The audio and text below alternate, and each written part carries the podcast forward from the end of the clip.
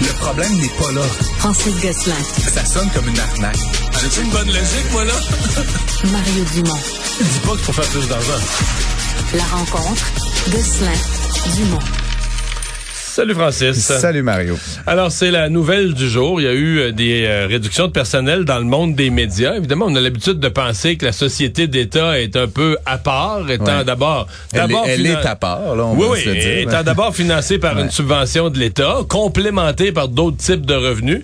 Mais là, ils vont aussi de mise à pied majeure aujourd'hui. Oui, oui, puis euh, c'est majeur. Là. On parle de, euh, de 600 postes. J'ai lu différentes ver- ver- versions euh, de l'interprétation de tout ça, mais grosso modo, là, il y a environ 200 postes qui étaient à pourvoir, qui sont tout simplement... euh, Ouais, c'est comme 800 postes, dont 200 Ouais, qui étaient, c'est vac- ça, dont 200 qui étaient exactement. vacants. Là. Euh, et sur les ceux qui restent, là, c'est à peu près moitié-moitié entre CBC, donc la version anglophone, et Radio-Canada, qui est donc le diffuseur euh, francophone. Euh, puis c'est certain que, comme tu le dis, là, a, euh, tous- tous les médias sont aux prises avec des difficultés, mais Radio-Canada est, est, comme on le dit, dans une situation un peu particulière.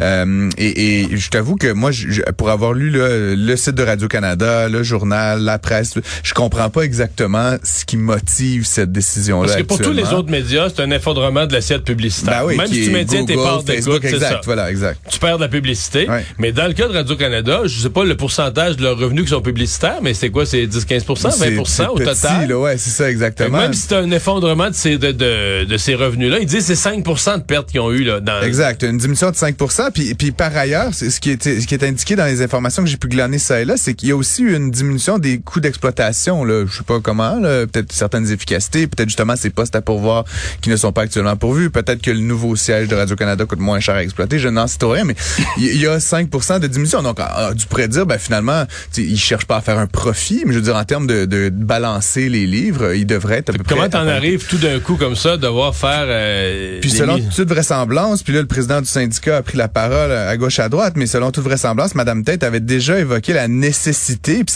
c'est là où j'ai gros point d'interrogation pour ma part, de couper 100 millions de dollars dans le budget.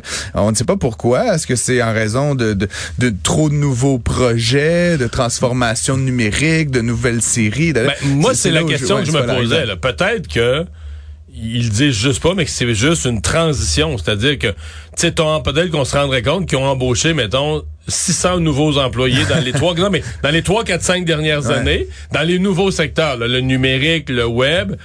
Puis que là, ben, je veux dire, euh, c'est ça. Comme on dit, la TV s'en va là, le, le média, le, le médium change. puis Peut-être que c'est, ben, c'est difficile à saisir là, de façon, de point, du point de vue comptable, C'est que- difficile à saisir, puis effectivement, il semble pas y avoir une volonté très grande de transparence de la part de, du- de la direction de Radio-Canada, ce qui est bizarre quand même. Dans la Mais, mais là, on comprend que ça change la discussion. Exemple, la semaine passée, là, le ministre québécois de la Culture disait il devrait pas Radio-Canada avoir accès à l'assiette.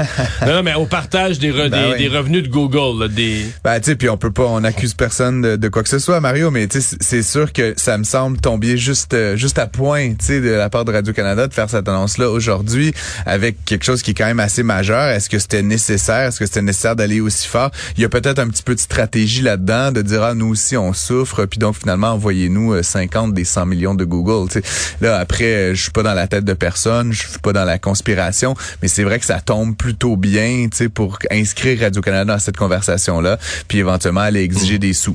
L'autre Mais affaire... il y a vraiment, entre-temps, il y a vraiment des gens. Moi, je m'attends dans les prochains jours que des gens que je connais ou que j'ai. Parce que, tu sais, Ah, on finit tous sûr. par se croiser, d'avoir. Mm. travaillé avec quelqu'un dans un autre contexte. Il y en a qui vont perdre leur emploi vraiment. Il y a des gens qui vont se retrouver euh, sans emploi dans, dans quelques jours, quelques semaines. Tout à fait, tout à fait. Puis c'est c'est c'est c'est c'est un problème évidemment Mario. Puis là on va savoir, j'imagine dans les prochains jours quel type d'emplois aussi vont être coupés. Parce que évidemment il y, a, des emplois chez Radio Canada qui font toutes sortes de choses. Puis moi je pense qu'une des préoccupations qu'on doit tous et tous avoir là, je dis pas qu'il y a des jobs plus importantes que d'autres en termes d'emploi mais l'enjeu qu'on a actuellement collectivement au Canada c'est la question de l'information du journalisme là, dans- de, qui fouille des qui pose des questions qui fouille etc ben j'ose espérer que sur euh, ces- mises à pied là on minimise autant que possible l'impact que ça a sur l'information. Parce que si moi personnellement si j'ai à mettre un- une opinion là pour moi le rôle central de Radio Canada c'est de continuer à informer le monde là, par delà faire des des, des stats là puis d'autres séries de télé amusantes là. Euh, c'est vraiment ce ce, ce rôle là crucial qu'il faut pas qu'il qu'il démantèle si- s'il doit couper des postes Là, tu es conscient que tout le reste de la crise des médias, si on n'en parle plus, là. Eh, quand, eh, je sais pas si tu te souviens, non, mais je sais pas si tu te souviens de l'année 2013-2014, là, quand il y avait eu les coupures Radio-Canada. Il t'entendait plus, il y avait plus de crise des médias privés. là. Tu n'entendais parler Que de que ça. de ça. Ouais.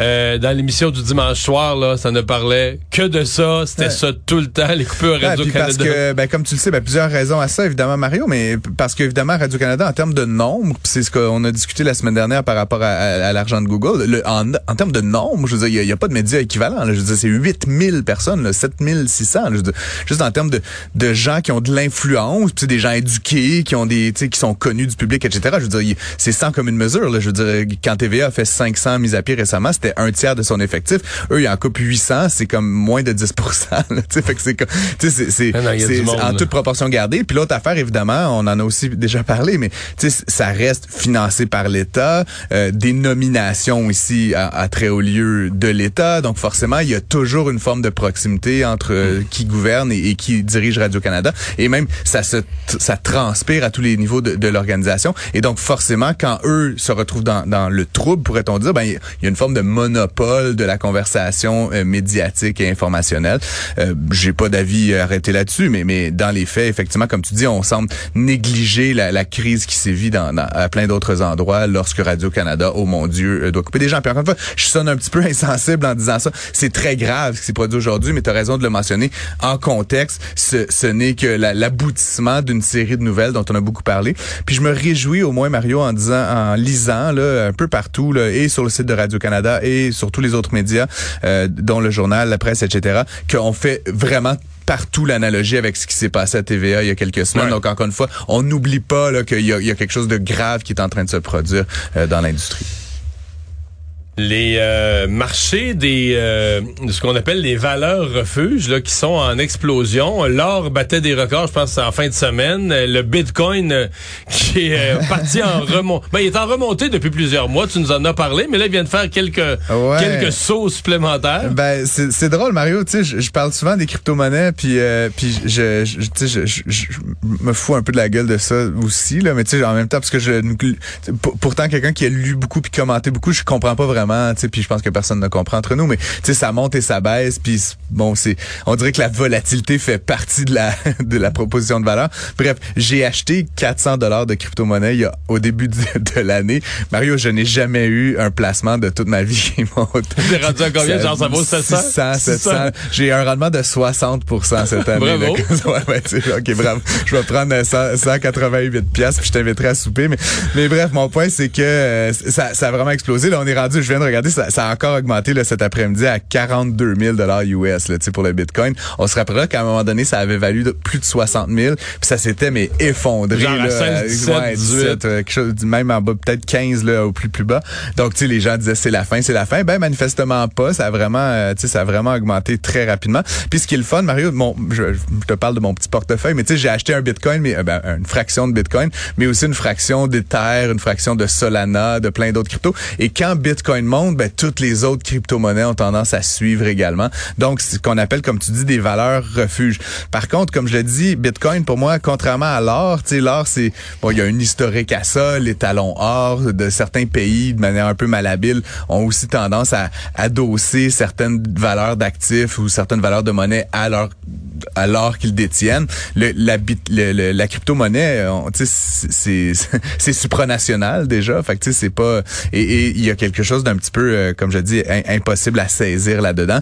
Mais dans l'un cas comme dans l'autre, il semble que, euh, ben, je pense que l'incertitude qui flotte sur les marchés, euh, évidemment les déclarations euh, de Monsieur Powell là, qui dit qu'on a atteint un niveau suffisamment rest- restrictif, euh, aurait pu peut-être faire baisser ces valeurs-là, mais pourtant là, les gens se sont vraiment réfugiés vers l'or et, et les cryptos et, et d'autres d'autres euh, comment dire métaux là, comme ceux-là. Donc euh, éventuellement, faudra suivre ça. Mais je, en tout cas, sur mon avis, Mario, je pense que ça serait difficile d'imaginer que ça aille beaucoup plus haut que ça. Voilà. Euh, c'est- C'était ma petite euh, parenthèse suivre. éditoriale. La plateforme québécoise Nesto qui vient de signer une entente avec Canada Vie. Ouais, ben j'ai travaillé avec eux, fait que je les connais bien. Euh, on les a eu à l'émission euh, Prends pas ça pour du cash là, cet été. Donc, Nesto, c'est une compagnie montréalaise qui Ils font fait- quoi? Ils, ils émettent des, des hypothèques en fait sur internet tu vois jamais personne, tu parles jamais. En fait, tu peux parler à quelqu'un ultimement si tu le veux, mais tu peux aussi faire tout le processus 100% numérique. Une hypothèque. Une hypothèque, là, 2, 3, 4, 100 000. Puis je pense qu'il y a des limites là, quand tu rentres dans les maisons à plusieurs millions de dollars. C'est peut-être un petit peu trop compliqué, mais pour Monsieur, Madame, tout le monde, c'est vraiment une excellente alternative aux, aux institutions financières traditionnelles. Puis Nesto au départ, c'était comme, est-ce que c'est un gars que je connais, là, tu sais, Malik, là, je, le- je, le- je le- je le salue, mais euh, au départ, là, c'était comme deux gars dans un garage. Puis l'idée, c'était qu'en fait, il envoyait du trafic à Desjardins, RBC. C'était comme, ah Mario, il veut une hypothèque. Tu remplissais Il était tes comme des conseillers hypothécaires, Ben, des courtiers, on pourrait ouais. dire. Puis là, il envoyait le, le lead, là, tu la, la référence à une institution financière. Sauf que de fil en aiguille, ben, ça marchait, ça marchait. Ils ont constitué de plus en plus une banque de clientèle importante. Et depuis quelque temps, ils sont émetteurs nets d'hypothèques. Et donc, la nouvelle aujourd'hui, là, je veux pas faire leur, leur promotion, mais la nouvelle aujourd'hui, c'est qu'en fait, ils viennent de euh, signer un partenariat avec Canada Vie pour être le prêteur hypothécaire exclusif, si tu veux, là, des, pour les clients Canada Vie. Donc, si t'es client Canada Vie à l'intérieur de cet univers-là, tu peux obtenir... Canada Vie, ça c'est quoi? C'est c'est l'ancienne.